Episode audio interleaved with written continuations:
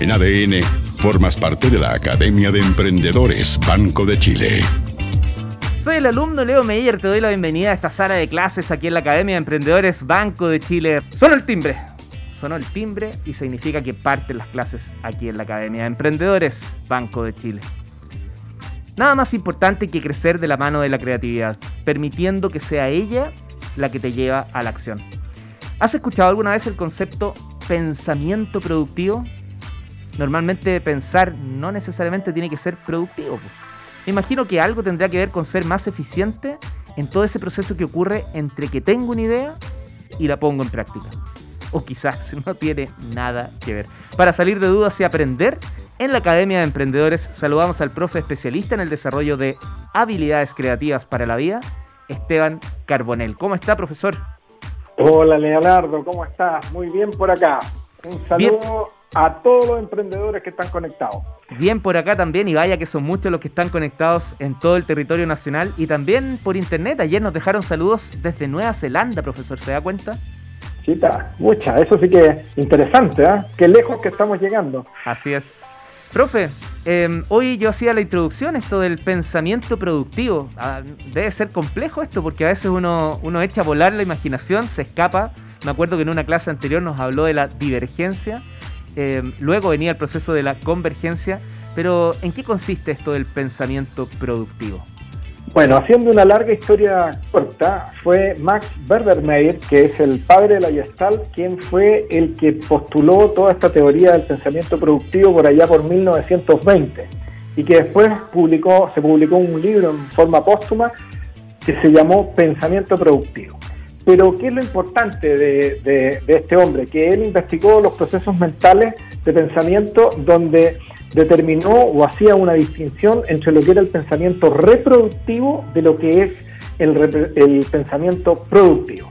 El pensamiento reproductivo es un pensamiento repetitivo, memorístico eh, y que sigue patrones para alcanzar altos niveles de eficiencia. Por ejemplo, todos los procedimientos son pensamiento reproductivo.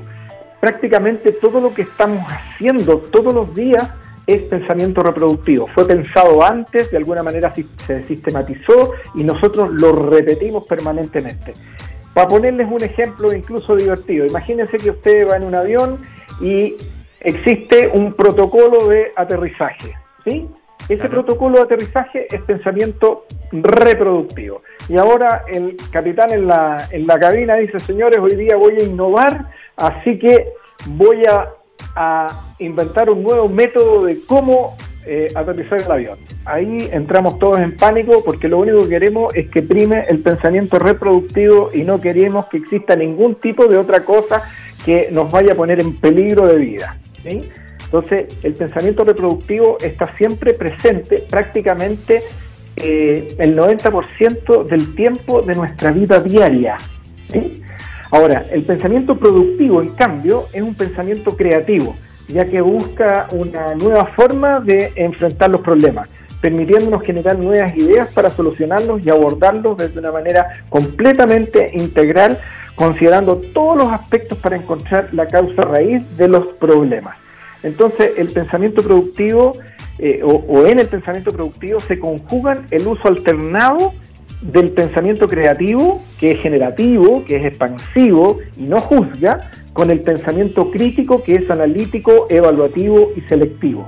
El pensamiento creativo es el pensamiento divergente. El pensamiento crítico es lo que llamamos el pensamiento convergente. Y aquí quiero pasar al meollo de la cosa, porque después fue otro caballero eh, que desarrolló todo un modelo de pensamiento productivo ya a finales del, siglo XX, que se llama Tim Herson, que junto con un amigo mío, Leonardo Muñoz, sacaron una nueva versión del libro que se llama Pensar mejor en épocas de cambio, y que yo les eh, invito a todos a leerlo. Primero porque es un, es un libro muy entretenido y que se lee fácilmente, pero que pone arriba de la mesa toda una metodología de cómo resolver problemas de manera creativa utilizando el modelo de pensamiento productivo. Así que los invito realmente a leerlo, está disponible en Amazon y si alguien quisiera tener el libro físico, me contacta a través del mail que está en el sitio web y yo le consigo con Leonardo Muñoz que le pueda llegar el libro físico, porque en Amazon está en digital. Pensar mejor en épocas de cambios. De cambio. Sí, exactamente.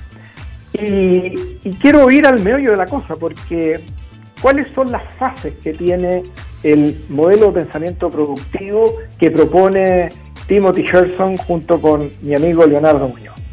Primero es que tiene seis etapas o fases.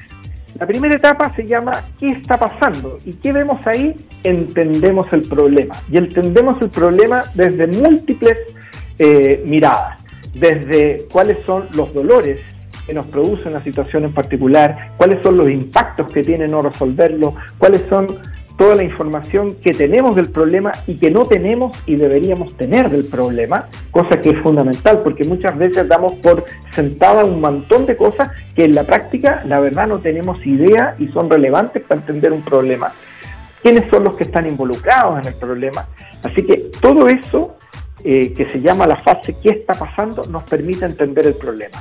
Pero luego es importante pasar a la segunda fase, que define cómo es el éxito. Y al definir el éxito es donde definimos cuál es nuestro futuro imaginado, cuál es nuestra situación ideal que nos gustaría llegar a tener cuando el problema esté completamente solucionado. Luego entramos a una nueva etapa que se llama ¿cuál es la pregunta? Y aquí nos tenemos que hacer preguntas que nos permitan a medida que demos las respuestas, llegar a lograr ese futuro que hemos imaginado para nuestro problema. La cuarta etapa se llama generar respuestas y es aquí donde le vamos a meter con tutti todas las estrategias creativas que encontremos para generar ideas que nos permitan resolver el problema. La quinta etapa se llama forjar la solución, que es donde cuando ya hemos desarrollado muchas ideas posibles, seleccionamos aquellas que sean las más prometedoras y las sometemos a un proceso de, eh, de, de, robustecimiento de esas ideas. Les vamos dando mucho más, eh, más eh, robustez, mucho más precisión, de tal manera de que después nos sea más fácil pasarla a la sexta, a la sexta etapa que se llama alinear recursos, que es donde vamos a, a diseñar ya el plan de trabajo que nos va a permitir darle materialidad a esa idea. Pero lo importante es la regla de oro del pensamiento productivo. Y por favor, aquí necesito que pongan mucha atención, porque este es el kit del pensamiento productivo. Esta es pregunta de prueba, como se diría aquí en la sala de clases. Exactamente. Fíjense, la regla de oro es que usted debe separar y equilibrar el pensamiento. ¿Y eso qué significa? Que primero usted siempre debe pensar creativamente, utilizando el pensamiento divergente. Y después que tiene muchas opciones, entonces ahí recién utiliza su pensamiento convergente o crítico para seleccionar las mejores soluciones posibles a ese problema. Habitualmente lo que nos sucede es que nosotros pensamos al mismo tiempo de manera creativa y de manera crítica, o de manera divergente o convergente. Y con eso anulamos el resultado creativo de nuestro pensamiento y por eso nuestro pensamiento no es productivo. Pongo un ejemplo, típicas reuniones de oficina en que se hace la típica tormenta de ideas.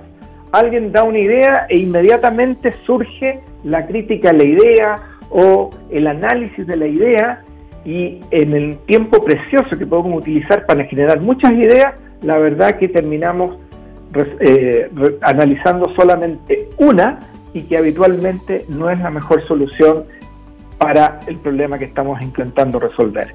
Por eso que primero siempre piense creativamente, genere muchas opciones y después que tiene muchas opciones, converja, aplique el pensamiento crítico, analice, evalúe y seleccione la mejor idea. Eso es el kit de pensamiento productivo. Ahora esto no es algo fácil de hacer porque ya hablamos de las barreras que nuestros patrones mentales nos impiden salir de la caja. Y salir de la caja implica cambiar formas eh, que tenemos programadas de hacer las cosas. Y nos cuesta mucho separar el pensamiento creativo del pensamiento crítico. Ya, aquí y ese es el gran problema. Aquí yo tengo un par de preguntas, profe, a la luz de lo que ya hemos conversado. Por ejemplo, en el tema de las barreras, yo me acuerdo que nos comentó el, el tremendo gasto energético de pensar distinto, de hacer las cosas diferentes. Y que la mente en realidad trata de, hacer atajos. ¿Se acuerda que, hablamos de, eso y también nos dio algunos libros? Em, Efectivamente. En ese sentido, el, pensamiento reproductivo requiere y exige menos vitaminas que, el productivo. Eh, quería reforzar si está bien pensarlo así. Es, es, es, correcto. El pensamiento reproductivo, puesto que además está incorporado en nosotros, prácticamente no requiere gasto energético. Claro. Y, y lo segundo, profesor, es que esto se puede enfocar, el ejemplo que dio esto de la tormenta de ideas, eh, algo lo responde, pero uno lo puede enfocar en, en, el trabajo personal. Cada uno que, que quiere hacer este pensamiento productivo pero también hay un trabajo en equipo. En el ejemplo me queda claro cómo, cómo trabajar en equipo. Permitir que, todos primero ven las ideas y quizás después pasamos al proceso de la crítica. Pero ¿qué recomiendas para el trabajo más personal cuando uno tiene que llegar con, la tarea hecha antes de proponer el ejercicio productivo que yo tengo que tener?